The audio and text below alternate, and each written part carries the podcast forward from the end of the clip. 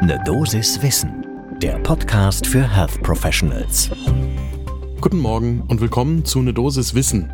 Hier geht's werktags ab 6 Uhr in der Früh um Themen, die Menschen im Gesundheitswesen verwundern. Heute ist das die Debatte um die Impfpflicht. Ich bin Dennis Ballwieser, ich bin Arzt und Chefredakteur der Apothekenumschau. Und heute ist Donnerstag, der 17. März 2022.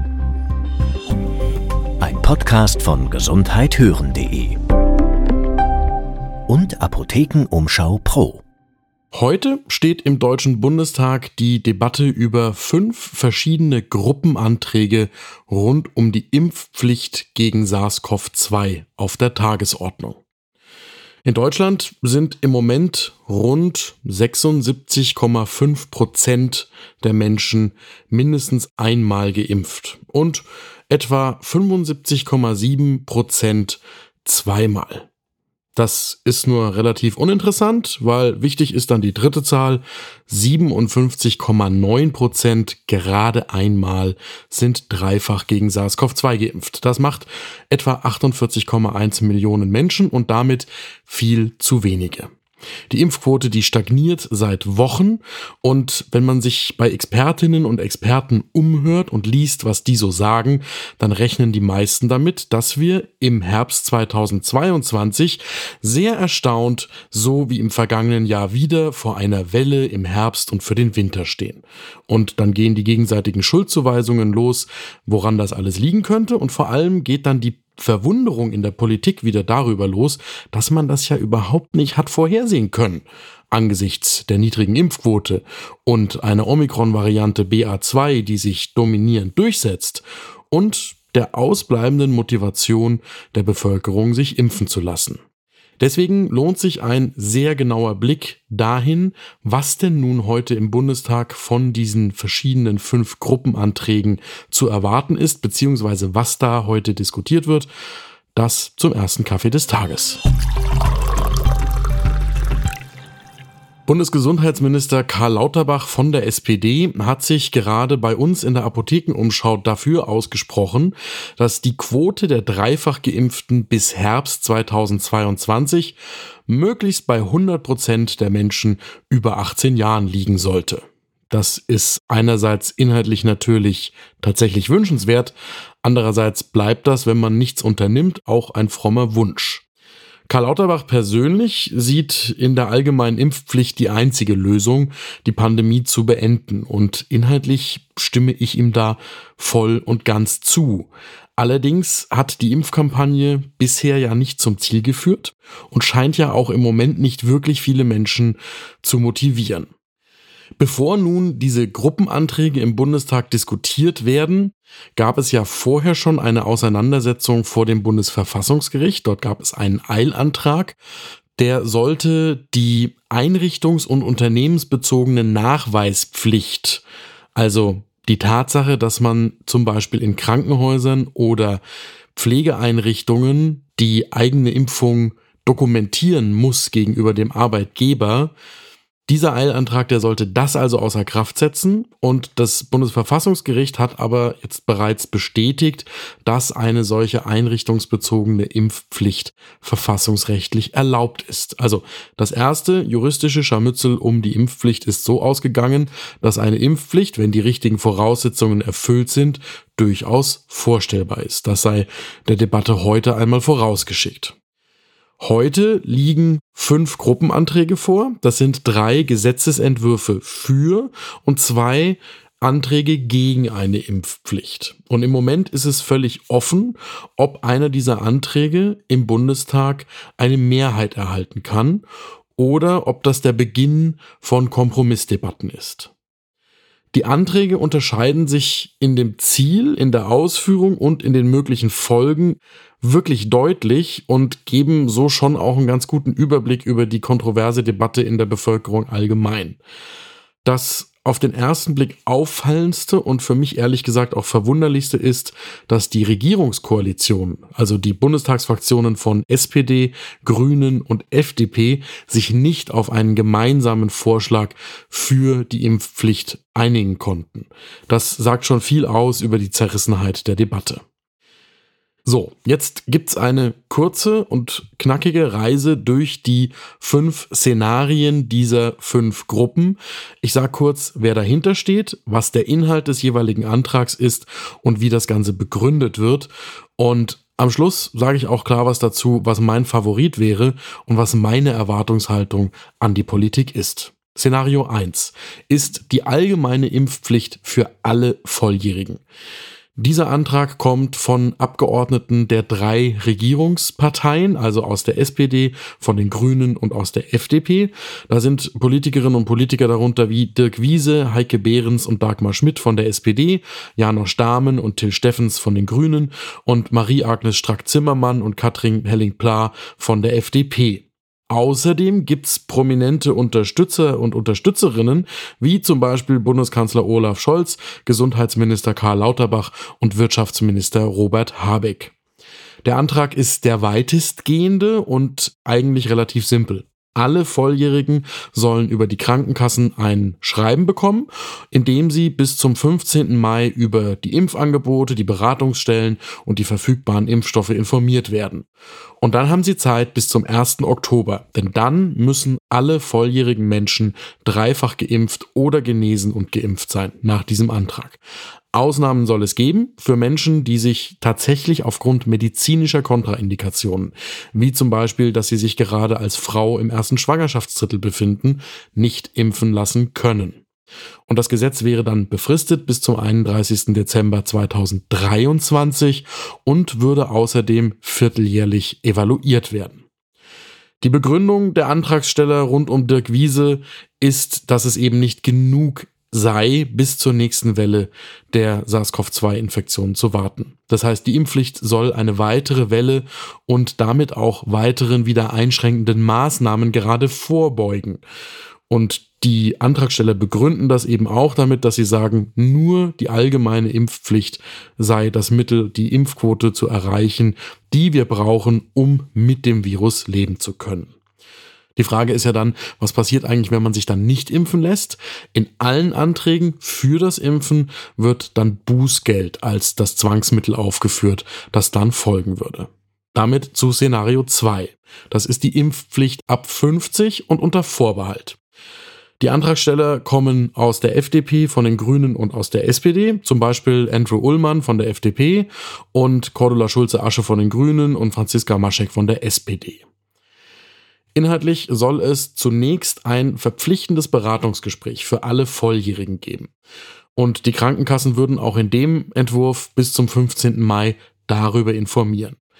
Und dann würde gelten, falls eine Impfquote, die gewünscht ist, dann bis zum 15. September nicht erreicht würde, dann könnte der Bundestag durch eine weitere Abstimmung eine verpflichtende Impfung für alle Personen ab 50 Jahren aktivieren.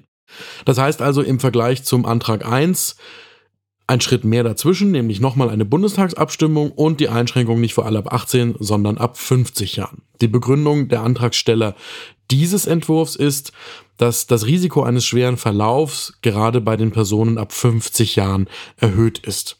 Und Menschen, die jünger als 50 sind, die würden eben auch das Gesundheitssystem nicht so sehr belasten. Und deswegen könne man das Gesundheitssystem auch mit einer Impfpflicht nur für Personen ab 50 Jahren so weit entlasten, dass es eben keine weiteren Schritte und keine verpflichtende Impfung für alle ab 18 bräuchte.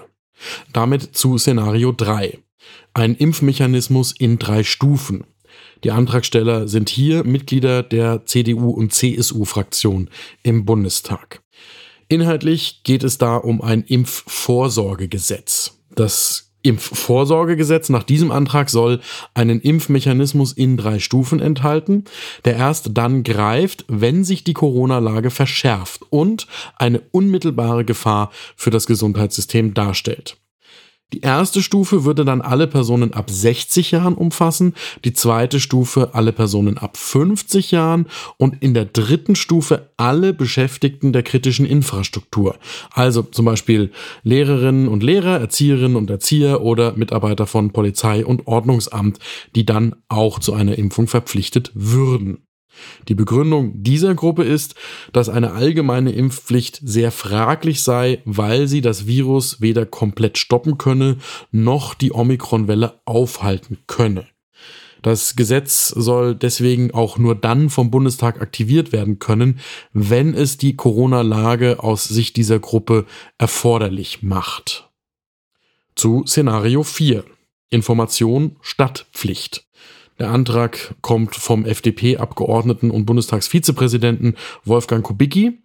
Und Kubicki wird unterstützt von verschiedenen Bundestagsabgeordneten aus allen Fraktionen außer der AfD.